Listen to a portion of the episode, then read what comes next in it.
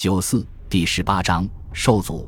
一八零六年十一月二十五日凌晨三点，拿破仑从柏林去波兰边境观光，还邀请在美因茨的约瑟芬来东边陪自己。他后来懊悔如此提议。二十七日晚，他到达波兰城市波森，出席当地居民举办的盛大招待会。拿破仑激起波森民众的复国希望，却回避做出任何要满足他们的承诺。日后，他承认了不少错误。有一回，他说：“我不该渡过维斯瓦河，马格德堡的陷落吸引我进入波兰，我犯了错，导致可怕的战争。但是重建波兰国的想法高尚。”波森官绅恳求拿破仑恢复他们的王国，他谨慎地选择措辞，演说和空洞的愿望还不够，武力推翻的只能靠武力复原。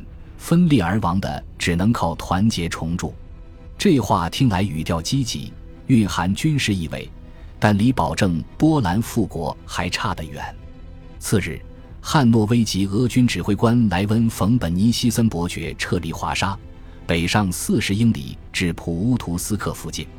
当晚，缪拉进入华沙，自封总督。一七九五年，奥地利、普鲁士和俄国大肆扩张领土。瓜分并毁灭了波兰，波兰人热烈欢迎拿破仑，但这不能驱使他疏远上述三国。我熟知人性。十二月二日，拿破仑告诉缪拉：“我的伟业也不在于靠几千波兰人帮忙，我不会首先行动。”至于波兰末代国王的侄子、亲法派将军约瑟夫·波尼亚托夫斯基公爵，拿破仑则说：“他比大多数波兰人更轻浮，更不重要。”那意味着一笔划算的交易。皇帝要求缪拉向波兰人传达：“我不会为家人求取波兰王座，我不缺给他们的王位。”大军团讨厌维斯瓦河上的生活，认为前方只有贫困和坏天气。军队里有个笑话，说整个波兰语可以简化为这句话：面包、煤、水、马上。在那希尔斯克附近。某纵队的一名步兵冲拿破仑大喊：“爸，面包呢？”他立刻高声回答：“没。”整个纵队顿时放声大笑。军队进入东营前遇上了暴风雪，另一名士兵便嚷道：“你撞坏脑子了！带我们到这种路上来，面包也不给。”拿破仑回答：“再耐心等四天，我就不让你们做任何事了，然后你们就能宿营。”士兵回喊：“好吧。”还不算太久，但你要记着，因为那以后我们就自己扎营了。牢骚兵的确有牢骚，行军途中，他们有时沦落到喝炖锅里的马血。但萨瓦里回忆战役这一阶段时说：“皇帝喜爱擅自同他说话的士兵，总是和他们一起笑。”约瑟芬来信称，他不嫉妒拿破仑和波兰女人过夜。十二月五日，他回信：“我早就发现了。”暴躁的人永远坚称他们不暴躁，害怕的人反复声明他们不害怕。所以你犯了嫉妒之罪，我高兴极了。不管怎么说，要是你认为我在波兰荒原私募美女，你就搞错了。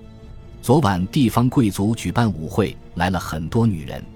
这些女士漂亮有钱，但穿的差，哪怕她们已经努力模仿巴黎时尚。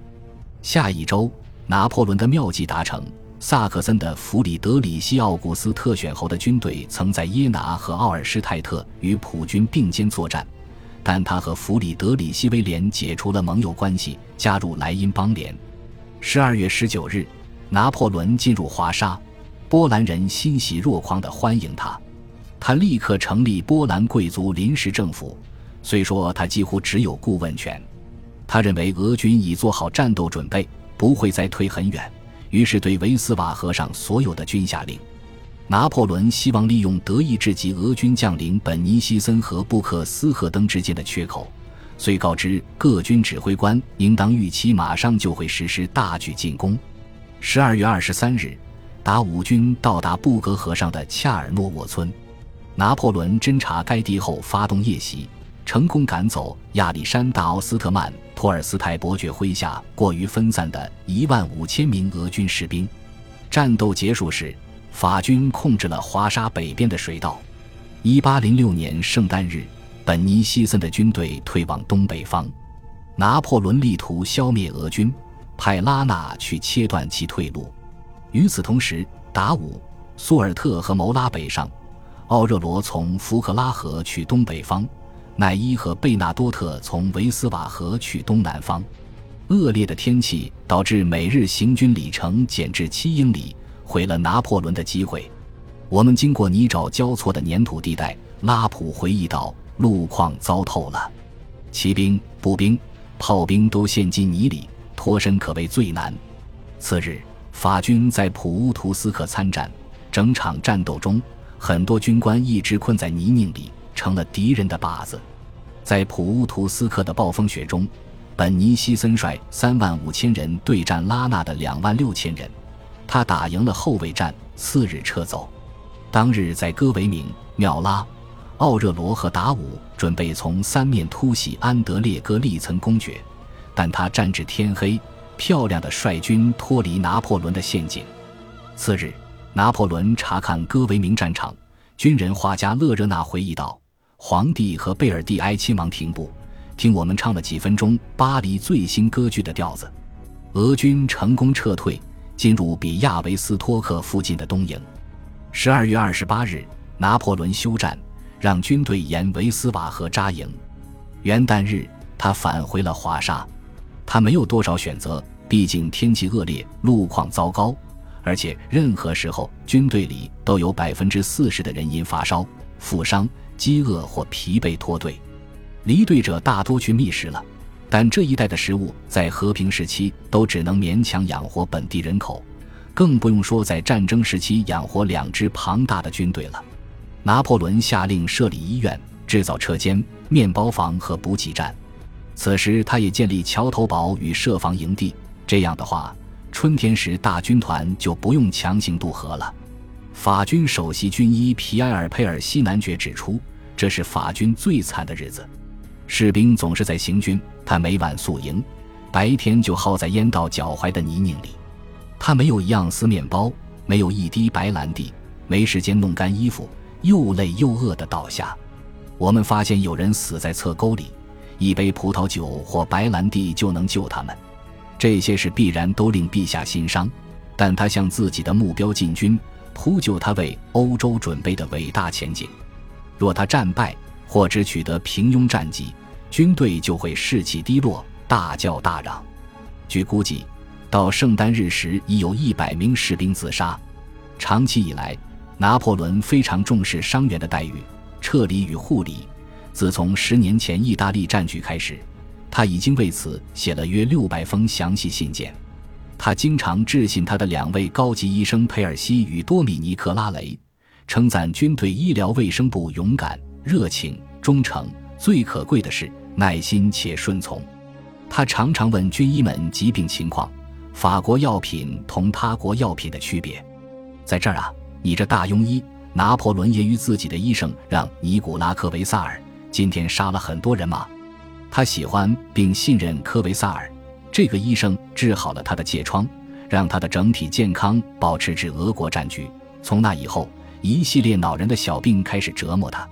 拿破仑有时又犀利地评价医生。一八一二年一月，他致信让热拉尔拉屈埃：没经验的军医比敌军炮群更伤害军队。一八一三年，拿破仑才把救护服务的建议付诸实践。而缺乏资源使他的实施效果不佳。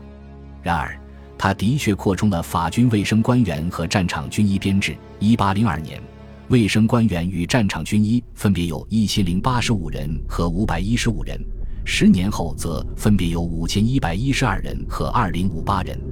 这些医生人数不多。波兰战局中，他们得治疗规模着实巨大的病人群体。1806年十月至1808年十月。法军医院接待了四十二万一千名士兵。那段时间，即便是战事最激烈时，真正因战斗负伤者在医院伤患中也占不到四分之一，剩下的都是病人，且大多是高烧患者。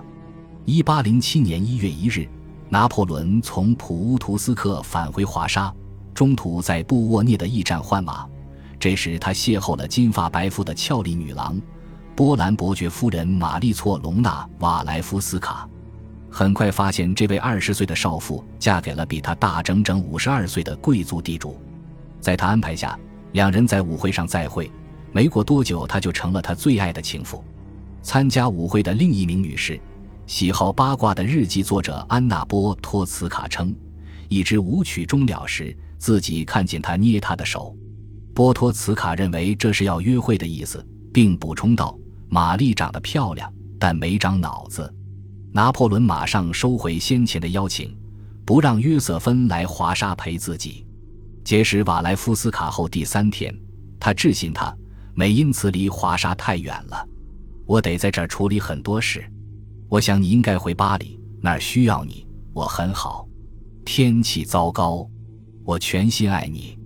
他随后请求他允许自己相伴，但他回答道：“对这件事，我比你更烦恼。我渴望与你共度冬日长夜，但人得服从情势。”感谢您的收听，喜欢别忘了订阅加关注。主页有更多精彩内容。